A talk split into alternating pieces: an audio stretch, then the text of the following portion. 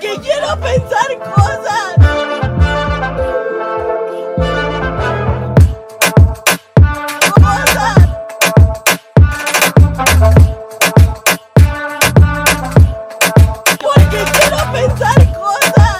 Buenos días, día de podcast. Y haciéndolo diferente, hoy haciéndolo un poco en medio de mi mente. ¿Cómo están? Pues hoy, esta ha sido una semana muy intensa. En mi vida estoy aprendiendo como muchas cosas y todo viene junto. Yo le doy el crédito al aprendizaje de esta semana, quizá a la fuerza de los aniversarios. Estoy muy segura que en los aniversarios de las cosas eh, se forma como esta fuerza muy impresionante, eh, interna, quizá porque obliga a cierta retrospección el obligarte a recordar que ya pasó un año de algo. Y esta semana ha sido como de mucho aprendizaje acerca de los años y del amor y de y de un montón de cosas que también me obligaron a tomar decisiones que, que tenía como tiempo queriendo hacer y que no había pensado o logrado hacer, más bien, que me da mucho gusto haber empezado a hacer algo que tenía como planeado. Pero vamos a hablar un poco de, de todo esto. Eh, primero quiero como agradecer a todo mundo por los comentarios, por las escuchas, por los likes, por los reposts, por los seguidos, por todo, porque son como bien amables. Pues en, compartir esto, en, en no tirarme de a loca se les agradece mucho. Este, realmente me siento que me he conectado mucho con mucha gente muy interesante y me gusta, me gusta, me gusta en qué se está convirtiendo esto, en la herramienta en la que se está convirtiendo. Espero que para algunos de ustedes también les funcione, igual y sacar solo las cosas que están en su cabeza, ¿no? Y bueno, pues esta semana fue de entender en aras de la conversación sobre energía que tuvimos hace unos días, me quedé muy yo que pensando en todo este tema y justo coincidió en que se cumplieron aniversarios de varias cosas en mi vida. Cumplí años laborales y cumplí mi relación con hermosa wifi, cumplió un primer año, eso es como muy loquísimo. Y pues yo me pongo muy introspectiva sobre mí misma cuando empezamos a hablar de aniversarios y como les comento, pues teníamos ya esta conversación acerca de la energía y me puse a meditar mucho en, no solo en cómo ha cambiado mi energía desde que empecé a hacer estas cosas nuevas, sino cómo ha evolucionado mi energía hasta ahora y, y la manera en que esta energía se relaciona con las otras personas que están involucradas en el proceso. También me puse como a reflexionar acerca de este hábito automático que muchos tenemos como de reevaluar. Digo, en Año Nuevo siempre están estas retrospectivas y tus fotos más gustadas y en, en, Instagram. Todo este show, ¿no? Estoy hablando bajito, hoy Porque primero es muy temprano y después, pues todo el mundo está dormido aquí en el aquelarre. Entonces, disculpen ustedes, ojalá y se escuche más o menos bien. Si no, el editor, estoy segura que lo va a arreglar porque él es muy maravilloso. Entonces, bueno, eh, me quisiera tomar como ahora un pequeño break para mi recomendación de este episodio. Para la gente que hace bordado. Yo he compartido, estoy compartiendo aquí en las historias de a pensar en el tianguis un montón de mujeres que bordan.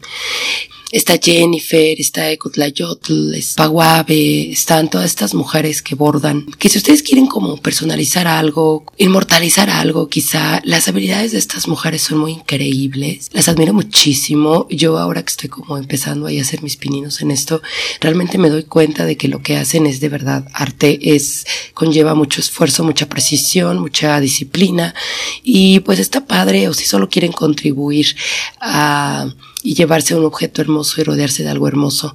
Eh, o pues llámese, no sé, he visto que hacen parches para fiestas de niños, perhaps, ¿no? Un montón de cosas bien raras eh, y bien cool, me gustan mucho. Entonces igual, y se les antoja eh, echarles un ojo y consumir su bello, bello trabajo. Yo creo que lo iba a hacer rápido porque lo traigo muy en la mente. Y bueno, en este análisis de qué significa para mí los aniversarios, pensé en los cumpleaños, pensé, como les dije hace un momento, en los finales de año, en todos, en cómo nosotros como humanos calendarizamos, ¿no? Esta reseña de este summary, esta evaluación es anual, ¿no? Eh, pero también me acordé que hay una canción de Rent que se llama algo así como no sé cuántos, 625,600 minutes, creo que se llama. ¿Cómo mides? Pues cómo mides, ¿no? Nos mides en un el año lo mides en logros, de un logro a otro, de que conociste a alguien, a que empezaste a estar con él o con ella, a, de que lo conoces, de que, o el último año juntos, o tú mismo, cómo mides tu crecimiento en, en las personas que están en tu vida, en cómo te sientes, ¿Dónde, dónde hacen ustedes ese summary, dónde hacen ustedes este corte. A mí me gustan mucho los inviernos para hacerlo, por ejemplo. También se evaluó más bien mi año no como una serie de eventos calendarizados, sino más bien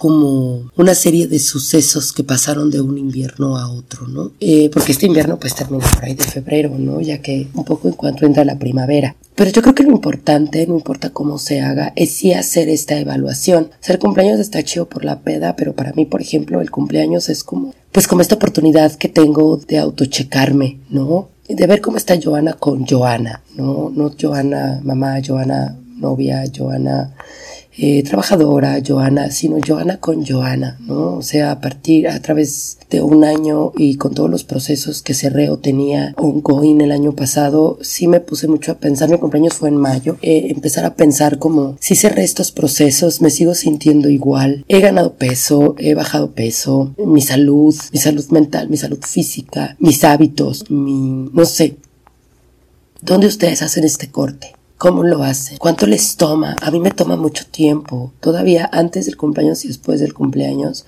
me quedo como, como muy pensativa, como muy introspectiva. Pero bueno, yo soy Géminis, casi siempre estoy en modo introspectivo. Para serles muy honesta, quienes Géminis saben que es cierto.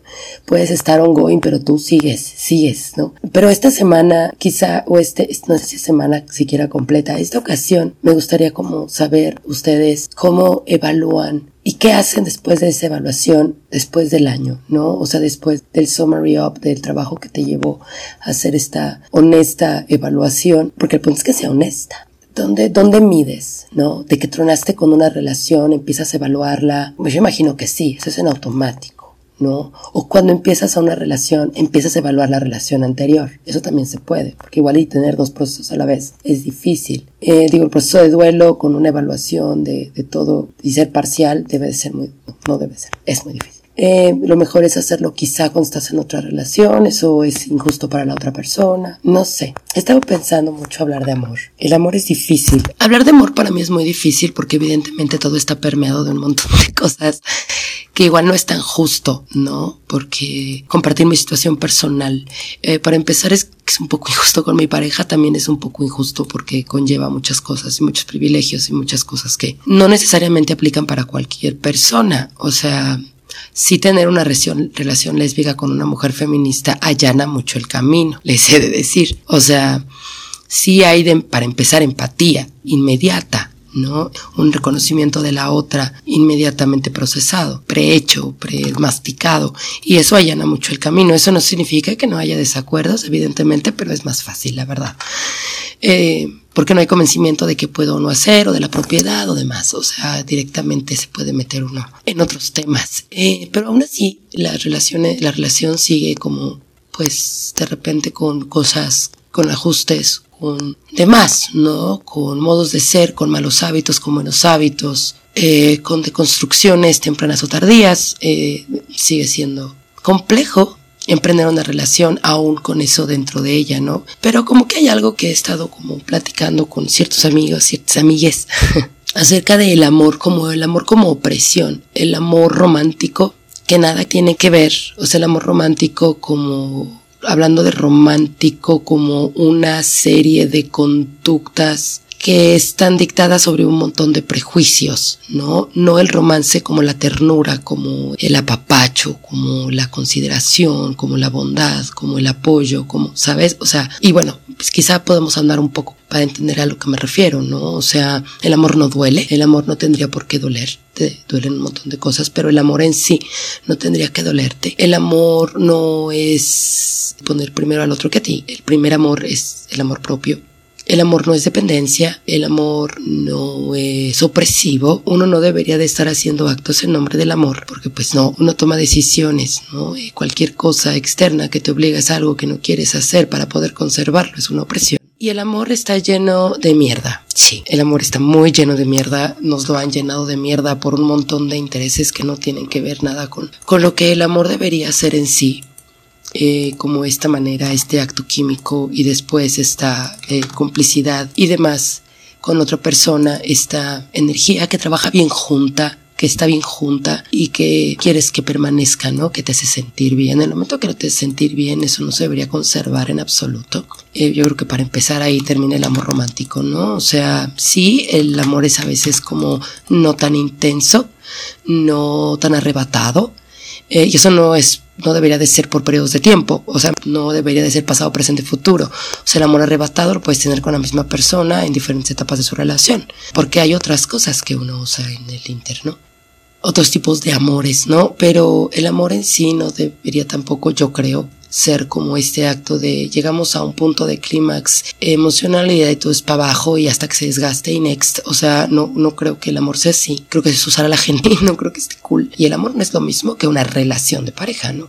Porque se romantizan muchas relaciones, ¿no? O sea, el amor fraternal, el amor maternal, el amor, pues se romantiza, ¿no? Hay amor romántico para todos. Pero hablando específicamente del de pareja, el amor romántico de pareja es súper tóxico, está súper lleno de mierda. Bueno, más bien sí, el amor en general está muy lleno de mierda, muy lleno de cosas que tendríamos que hacer en orden de amar o, o para poder amar o para que tu amor sea real o que para que tu amor sí sea fuerte o para que tu amor dure para siempre o para que tu amor, ¿sabes? O sea, está como permeado de muchas cosas que no. Y pues evidentemente como estamos llenos de estas expectativas, dejar un amor es muy difícil, porque un amor no es este acto de, ok, estamos juntos, todo bien, bonito, padre, y después pues ya no estamos porque se la vi, ¿no? Y porque la gente cambia y, o sea, hacemos del amor este acto de tengo que aguantar, porque el otro quiere que yo esté aquí. O sea, adiós amor propio, o sea, solo es amor por el otro y, y ahí estamos, ¿no? En un lugar que ya no se siente bien, que ya no te hace feliz, pero no es tanto la otra persona, sino más bien es el sentido de, de, voy a fallar, no puedo tener una relación estable o el miedo a y si no encuentro a nadie más, y si me quedo sola, y si me cuesta más trabajo, y si, ¿sabes? Y si, y si, y si, un montón de cosas. Y pues eso es como, no, no creo, o sea, igual y tú consideras que eso es amor a otra persona, pero amor a ti no es. Eh, y yo, y como ya hablamos, el amor más importante debería de ser el amor a uno mismo, como diría RuPaul, no, evidentemente. Si no puedes, que es nuestra madre, que esto es un chiste local. Si no te vas a amar a ti, ¿cómo vas a amar a alguien más? ¿No? Básicamente. Long story short. O sea, si no te amas a ti, no puedes, no, o sea, no, ¿cómo sabes lo que es amar? O sea, um, no puedes amar a otra persona, no tiene sentido, ¿no? O sea, no, bueno, no sé, igual para ustedes tiene sentido, pero es decir, el amor más puro que sientes o que, de, o que todos deberíamos sentir es el amor a uno mismo porque es el que te da, o sea, casi casi es como un instinto de supervivencia, el amor propio es inherente eh, y debería de estar ahí. Um, si el amor en propio no está, si no tiene sentido de cuidarte, de, de procurarte, de tenerte bien, de además, no es lógico que puedas hacer eso por otra persona, ¿no? No sé si lo que digo está haciéndole sentido o no, porque sí me queda claro cómo podría no hacer sentido, pero si ahorita me dices, no sea huevo, si puedo querer más a mi novia que a mí, ya estás mal, necesitas ayuda, ve a terapia. No, o sea, no se puede, no debería de ser así, nos enseñaron mal, o sea, primero estás tú, y tu estabilidad emocional y física y todas tus estabilidades juntas siempre porque son tu responsabilidad. O sea, nadie lo va a hacer por ti y a la otra persona no precisamente le tuvieron que haber enseñado igual, sobre todo si es vato. Se los voy a dejar ahí para que lo piensen, para que that sinking. ¿Sabes? A nosotros nos enseñaron que tenemos que aguantar, a ellos no les enseñaron lo mismo. Entonces tú estás ahí esperando cosas que tú das que el otro no, no jamás te va a dar porque él no sabe que eso se requiere. ¿Sabes? A él le enseñaron que tú eres la que aguanta, no él. ¿Sabes? Él te perdona y todo, pero te está aguantando a ti tus cosas.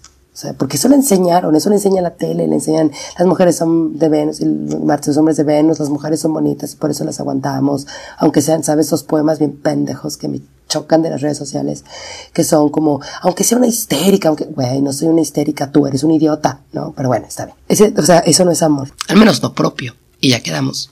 Ergo. si no tienes amor propio, no puedes amar a nadie más y este, ese amor, eso no es amor. Eh, y pues sí, o sea, sí, la, la, ternura no está cancelada, eso es muy importante, la, ternura es sumamente importante, la ternura es todo. El amor no siempre es este lugar donde solo importas tú y, y, y tu estabilidad, pero no el otro y su estabilidad. Pero tampoco es un lugar donde te haces responsable de los actos del otro cada quien sus actos, cada quien sus conciencias y así no tendrías que cargar con la ira de otro, no tendrías que cargar con los odios de otro, con la basura emocional de otro, uh -huh. con, o sea, no deberías estar cargándote esas culpas, no deberían de ser tuyas, porque eso se vuelve tóxico.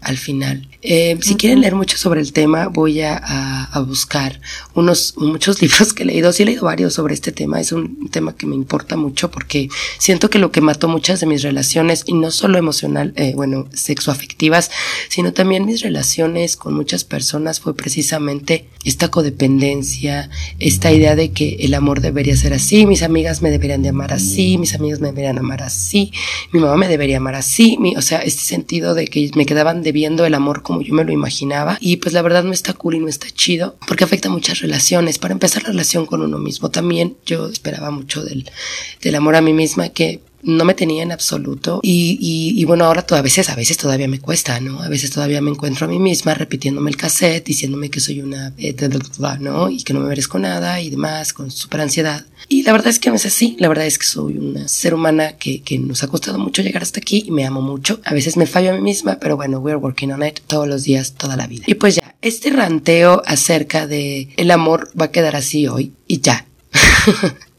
Espero que no sea muy corto, pero pues también igual está chido hacerlos cortos para no ocupar so much of your time. Yo sé que el tiempo está duro y demás. Y bueno, pues espero que tengan un buen día o tarde o noche cuando estén escuchando esto y que algo de esto les hace sentido. Si no, siéntanse libres de verdad escribirme y decir, oye, Joana, ahora sí te mamaste. O sea, güey, deja de consumir drogas y grabar tu voz en internet. Es una grosería, te van a hacer, o sea, díganme, díganme. Les amo mucho y pues eso sería todo. Uh, thank you for calling customer service. My name is Joe. Have a good day. Get up